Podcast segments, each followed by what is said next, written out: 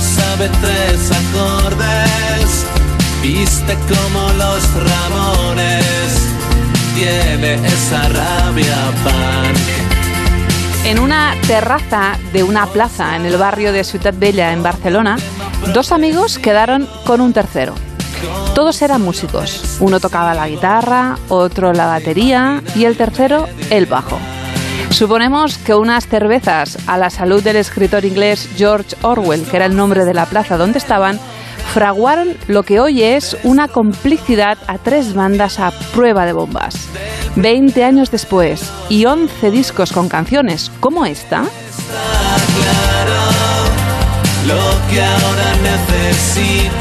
son el repertorio del grupo musical Sidonie. Hoy tenemos a su vocalista, Mark Ross, que viene con nosotros a En Escena. Hola Mark, buenas tardes. Hola, buenas tardes, ¿cómo estáis? Muy bien. Hola, Marc. ¿Qué tal? ¿Cómo está? Qué buena introducción. Yo, he vuelto, he vuelto a estos años. Esto debía ser el 1997. Siete era. Sí, sí, sí, efectivamente, En la, en 1900. la misma plaza George Orwell, que era donde íbamos a, sí, a tomarnos unas cervezas y ahí conocíamos a Jesús, el bajista, sí, sí. De hecho, es que ha sido, esta mañana nos lo hemos imaginado ese momento y nos ha parecido un detalle simpático. ¿Qué más recuerdas de ese momento? Porque claro, vosotros no conocíais a Jesús o sonaba Jesús. A- Jesús, o sea, yo conocí a Axel el batería Sí. por un anuncio que Sí. colgué en una tienda de instrumentos en el que rezaba, atención, se busca batería, ah, influencias Beatles, Rolling Stones, David Bowie, Velvet Underground, y era tan complicado, y a- puse tantos nombres, y era tan complicado que solo llamó a una persona, que, era, que fue Axel. ¿no? Axel. Y, y Jesús vino a través de un bajista que, que nos dijo una frase fantástica, que dijo, tengo el bajista eh, ideal para vosotros. Entonces apareció Jesús, que es como muy de, de película, pero fue así. ¿Sí?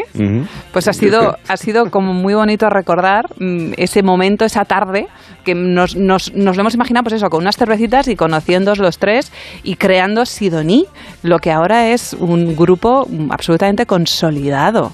La verdad es que empecemos un poquito por el final, Marc, si me permites. Empecemos por el, el regreso de ABBA. Es vuestro último trabajo del año 2020 y vamos a escuchar un poquito. Soy la balsa, que salen los. Marc, todo empieza, ¿verdad? Con un libro, con un libro que escribes tú. Explícanos por qué lo hiciste y, y cómo luego eh, el álbum. Dinos. Sí, todo empieza con, ah, con un año sabático que yo no aproveché, o aproveché en lugar de hacer vacaciones, porque hacía como eso, casi 20 años que no parábamos de tocar muy. Aparte, somos el grupo de español que, que, que más conciertos Mm. hace. Entonces, nos, nos pasaron la información el otro día y es como asusta, un- a- o sea, te enorgullece, pero asusta un poco, ¿no? Porque Incluso en este programa, incluso en este programa, que si las cosas fuesen bien, os pediríamos que vinieses al estudio a tocar. Sí, por favor, os encantaría. Yo os prometo que la próxima vez me llevo la acústica. y Nos encantaría, Venga. sí. Y, um, y- El regreso de ABBA, sí. Eso, eh, eh, gracias. ese apunte. Todo empezó por un año sabático que yo, en lugar de, de, de irme de vacaciones, ah, decidí ponerme a escribir, que era lo que yo más deseaba en ese momento, porque yo en mi casa, ya mis padres han sido grandes lectores, igual que yo empecé a hacer música porque mm, en casa se escuchaba a Bach y a Wagner, yo, yo he acabado haciendo otro, otro tipo de música, pero con la lectura igual, cuando esto lo ves en tu familia, cuando tienen tus padres tienen el, el- o un hermano mayor o hermana mayor tienen el hábito lector, a, a ti también se te pega. Entonces, ah, igual que con, una- con la música, yo empecé a hacer canciones porque me, me gustaban las canciones, pues yo he hecho un libro porque me gustan mucho los libros. Entonces de- dije que, que, que nada, que tenía una historia para contar. Lo que no sabía yo es que os- esto lo iba a acabar vinculando con el, el doble álbum que hemos sacado. Sea, no tenía ni idea de que a las 50 páginas dije, hey, ¿qué pasaría si estos personajes que son músicos y que escriben canciones, que no tienen nada que ver con Sioni, ah, esas canciones existieran de verdad? Entonces empecé a hacer las canciones sin pensar en un próximo disco de Sioni. Pensaba, pues bueno, no sé, alguien las hará o alguien, alguien las cantará y al final ha acabado siendo el nuevo disco de Sioni. Anda, mira que tú qué bien.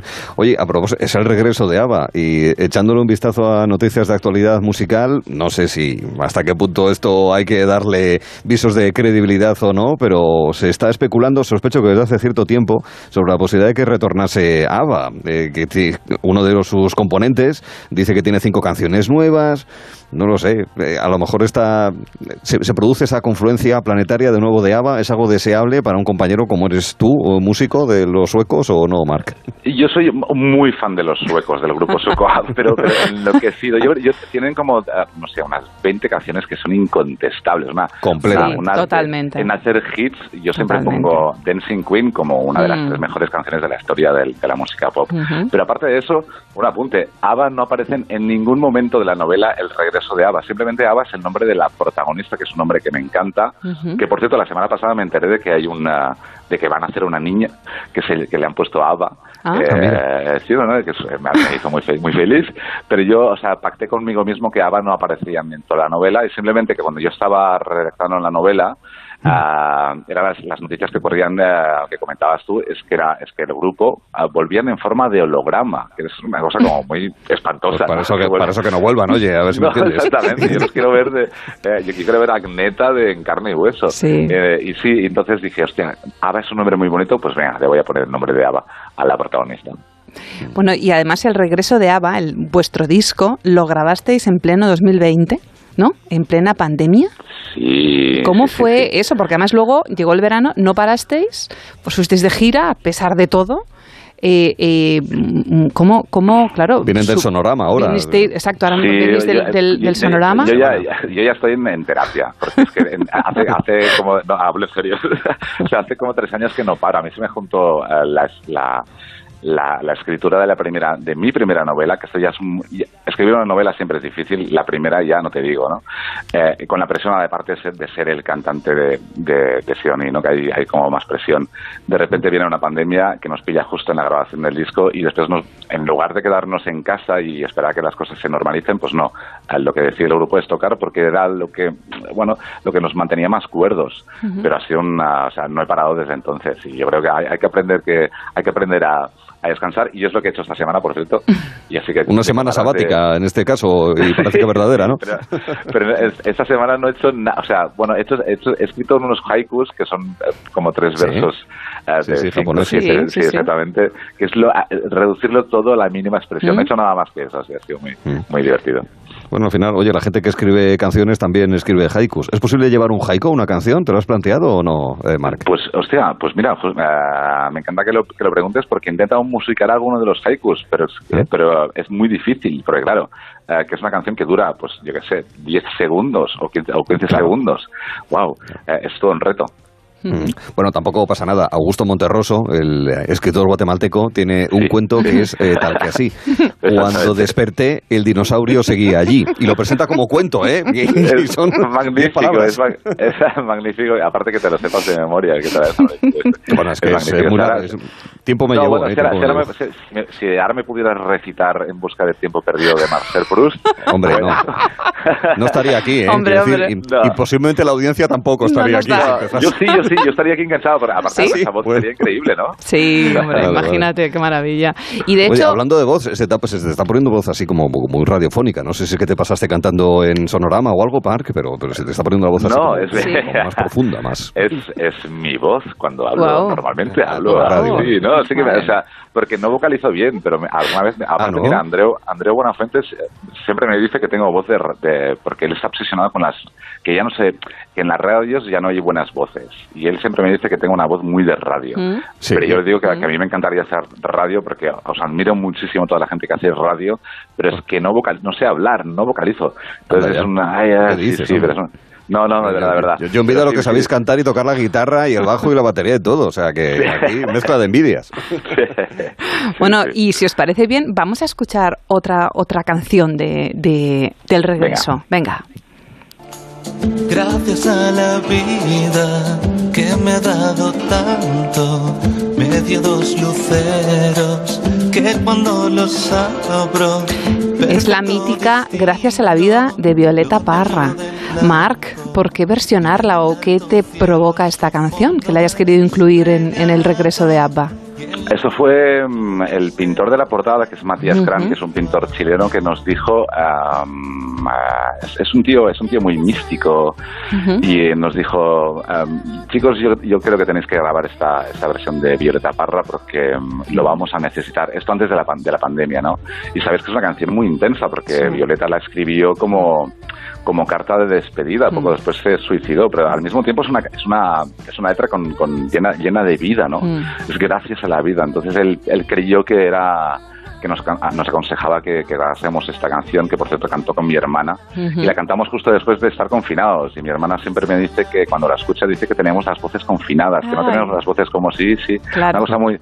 Se te queda en la. Obviamente, se te queda en la voz, ¿no? todo, eso que pasamos y que estamos pasando, claro. Claro. Sí, sí, eso todavía. Claro, cuando tú escuchas eh, canciones como esta, que digamos no viene tanto del estilo en el que habitualmente os movéis en Sidoní y demás, porque hay que darle otro toque, especialmente en la instrumentación, pero también otros ritmos, otras entonaciones. No sé, ¿te, te, ves haciendo algún bolero? Eh, ¿Te ves haciendo alguna zarzuela, eh, llevándola a estilo Sidoní? ¿O es, hay cosas que no pueden ser y que no tienen ningún sentido, Marc? No se puede hacer todo, se puede hacer absolutamente todo. La, cosa es que, como la novela, pues tienes que conseguir que, el personaje sea creíble, ¿no? Entonces, yo ahora mismo, por ejemplo, em, me habéis pillado esta tarde que me estaba, como os he dicho, estaba un poco relajando, pintándome las uñas y preparando la maleta para irme a, Galicia, eh, estaba escuchando música del Senegal con todas esas percusiones maravillosas y pensé, hostia, deberíamos aportar algo de esto, de la música negra en Sion. Y es difícil, es difícil, pero, pero mira, con, el experimento de Violeta Parra, que sabéis que hay muchas y muy buenas versiones de la canción, y nosotros la hicimos, la, la, la, llevamos a nuestro terreno, con un poco de ritmo ahí de hip hop y tal, y que quedó muy bonita. Pero en la vida se puede hacer todo, todo, todo, todo. Sí, señor. Cantáis también en catalán, tenéis Porgigat. En fin, estamos pensando ahora mismo en Dalí, no sé por qué, eh, ¿verdad? En fin, Costa Brava, la, eh, eh, zona de Porgigat y toda esa zona de Cataluña, ¿qué, os dice a, a Sidoni, Marc? Bueno, pues mira, se dice en catalán que la, los de ahí están tocats por la tramontana, que están tocadas por la tramontana. Tienen una buena pedrada la gente de ahí. Sí, sí, tanto. son, gente muy, muy particular. Y sabéis que la casa de, de donde vivía Dalí está en Portligat, en Cadaqués. Y nada, es el, es el pueblo de, nuestra, de nuestras vacaciones de niñez. Y entonces eh, se añade esto a las vacaciones de nuestra adolescencia con el descubrimiento del, del, bueno, del sexo y otras sustancias. y, uh, y tiene como mucha, el pueblo tiene mucha mística, o sea, no solo por, por la llegada de, Gala y por el lugar, uh, Dalí ya estaba allí, uh, Lorca, como sabéis, también estuvo una temporada con, con Dalí, y, uh, y, todos los artistas que vinieron después, ¿no? A raíz del, de, de, ese, de, ese, núcleo, de centro que, que, creó Dalí. Y todo esto está en la bohemia de ese pueblo, más la luz que tiene y, y lo bonito que es, que es una... Es una el hecho de que cada vez nunca llegara el tren a diferencia de otras poblaciones. Le ayudó. sí, claro. Para, claro, claro. Sí, no, para, para preservarla, totalmente de acuerdo, Mar, totalmente de acuerdo. Eso es así, o sea, mm. se ha quedado como una isla y ahí viene la canción de... Es una isla que no salen los mapas porque no salen los mapas porque no es una isla, porque no mm. llegaba ni tren ni, ni bueno, nada. Tú dices lo del tren, pero también tiene una cosa buena, y es que tiene muchas carreteras con curva, que es un problema para conducir, pero al mismo tiempo te permite ir a una velocidad en la que admirar el paisaje. De verdad, ¿eh? se agradecen las curvas en la Mira, yo en, en, uh, en, el libro las conté, para, para escribir el libro del regreso de Ava, las conté, las curvas que hay de, de ¿Ah, Rosas, que es el pueblo más cercano a cada que hay 100, hay 100 curvas. Ajá. Sí, de es mentira, es mentira. No, no, no, es, es, me lo inventé, me lo inventé. O sea, no te, no te... Ah, vale. me lo inventé, pero lo puse, lo puse en la novela. No, a lo mejor en un día de Tramontana te podía dar por contar las curvas, ¿eh? Yo lo entiendo. Exactamente, no, no. Pero esto es como que la verdad no empaña una, una, un buen dato claro. en ese caso. Sí, sí. Claro, y, y, de curvas que también se pueden coger, por ejemplo, con un Sidecar. Me gustaría ir a ese primer concierto que hicisteis en la sala Sidecar en la Plaza Real qué bien ligado, de Barcelona. ¿Has visto qué ligadito está? Porque ahí vamos a ver si ponemos un fragmentito de una de vuestras primeras piezas, que es Sidonie Goes to London, es instrumental. Y me gustaría, me gustaría que, nos, que nos, nos remontáramos a ese momento, porque Barcelona en los 90 había muchas músicas, muchas tendencias. Estaba la música electrónica con el sonar, estaba la música indie, estaba el mod con el festival mod. Eh, ¿Vosotros sois muy difíciles? O bueno, de hecho, es que mmm, no se os cuelga ninguna etiqueta porque tenéis un poquito de todo. ¿Qué le dirías a esa gente que, que está como siempre buscando el ponerte la etiquetita musical? La verdad es que, mira, curiosamente cuando empezábamos sí que sí que nos nos, ah, nos provocaba un poco de, de urticaria el, hecho de que nos, nos ponieran una mm. etiqueta, pero ahora lo vivo con bastante tranquilidad y calma y aceptación el hecho de que seamos indies, por ejemplo, ¿no? que no define exactamente ni lo que somos oficialmente porque estamos en una multinacional. Nosotros desde hace muchos, muchos años, prácticamente pocos años después, estamos en Sony. y, um, y, el hecho, y, no había una escena, pero sí que la música psicodélica de los 60, como esta canción que estamos, eh, estamos escuchando, sí que nos define, ¿no? Porque la psicodelia encontramos que es la etiqueta que es más amplia, ¿no? La más abierta, en plan, porque en la psicodelia cabe de todo. En realidad es como el surrealismo antes que hablábamos de Dalí. En el surrealismo cabe cualquier temática, ¿no? Entonces, con la psicodelia, que sería el, equivalente en música, pues cabe cualquier cosa. Entonces, eso nos permitió un poco hacer lo que nos, da, nos daba la gana. En el fondo, somos un grupo de que quiere hacer canciones buenas de pop clásicas de toda la vida. Mm, muy bien. Sidonie Goes to London. Y es algo que a todos nos deja fascinados. A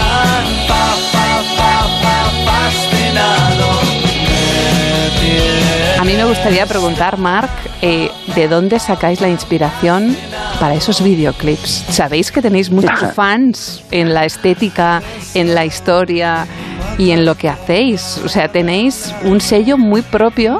Tenemos poca vergüenza. Tenéis poca vergüenza. Ah, vale, esa es la clave. Sí, Totalmente de acuerdo. Mira, estaba, estaba aquí, aquí como comedida, ¿no? Pues, pero ¿qué, ¿qué, hacéis? ¿Cómo, ¿Cómo hacéis estos videoclips tan simpáticos? sí, y, mira, y, fascinado, fascinado que esta canción está sonando aún, porque aún era Aún, ese aún, exacto. Es aún, pero si tú ves el, uno de los últimos que hicimos, que era, se llama, bueno, la canción por ligar, que antes comentábamos. Sí, por ligar. En catalán, que claro, tú ves a unos tíos ya pasados los 45, en shorts de tejanos, con un peto tejano, con uh, vestidos de... Pues, bastante alucinante. La pose, además tenéis siempre una pose de aquí estoy yo, que dices, venga, va. Sí, siempre la hemos tenido, ¿eh? Incluso siendo tipos flacos y más bien feos, al final, lleno de complejos, al final uno dice, mira, estamos, aparte estamos los tres juntos, que uno solo no lo haría, pero estamos los tres juntos, vamos a divertirnos. Y por eso al principio que eh, es reconocer que algunos conceptos nos quedábamos en pelota, en pelota picada, porque los descubrimos que éramos ultra mega tímidos y muy acomplejados de nuestros cuerpos y dijimos, mira, para superar esto, ¿qué vamos a hacer? Ah, muy pues bien. Vamos a que es una muy mala, es una Tratamiento homeopático ante el miedo y el pudor, muy bien. Exactamente, pero es una cosa que no recomiendo a los, bueno, al menos nosotros no nos hemos vuelto, no hemos vuelto a repetir porque nuestras madres estaban bastante indignadas. Entonces, eh, sí, ahí se quedó la cosa. Ese, ese buen rollo entre vosotros que es evidente ¿creéis que es el secreto? Quiero decir, es, es importante llevarse bien en un escenario como grupo, porque hay gente, hay sin hay grupos que luego te enteras que se llevaban a matar y tú dices, ¿y lo bien que lo hacían? Pero ¿de dónde sacaban ese buen rollo? Lo están intentando como fuente de inspiración, pero no pueden, son, se llevan demasiado bien. Lían y Noel Gallagher, una cosa así, pero no les sale, no les sale. Claro, yo, mira, yo, yo, he estado en una, he hecho algunas colaboraciones, colabos que le llaman ahora, con algunos grupos que no se miran a la cara cuando tocan. Exacto. notas, notas que hay una tensión muy fuerte, pero bueno, el, grupo tira. Yo no concibo una, estar en una banda de rock que es casi como estar en una familia sin llevarnos bien, sin probar cosas, porque esto del, de estar en un grupo se parece muy mucho a estar en una pareja o en una eh, en, otro, en otro formato de relación de amor, en una trilleja o cuatreja, como se llame, ¿no? Entonces tienes que, que, divertirte, que respetar al otro, que, que quererte obviamente y, que descubrir y que jugar. Jugar es, es, básico. Igual que una pareja pues sería un sex shop y compraría jueguecitos para, para innovar, pues nosotros eh, lo hacemos con las canciones. Experimentamos, a veces nos hemos equivocado y a veces hemos acertado, pero nunca nos aburrimos, digamos. Muy bien, pues eso es importante. No nos aburrimos, todo lo contrario. Disfrutamos y muchísimo de Sidoní, no solamente con estas charlas, escuchando sus canciones, sino yendo a sus conciertos. Recientemente en Sonorama, pero pasado mañana van a estar en Coruña, el día 27 van a estar en Torrevieja, luego Málaga, en fin, próximamente en su ciudad. Con lo cual nosotros lo que hacemos es quedar con vosotros en Porgigat. Le das un saludo a Axel, a Jess y a ti también para ti, obviamente, Marros desde Sidoní. Un gusto hablar contigo y nos veremos, amigo. Cuídate, un abrazo. Un placer. Hasta pronto. Adiós, Hasta Marc. Luego, Chao. Gracias.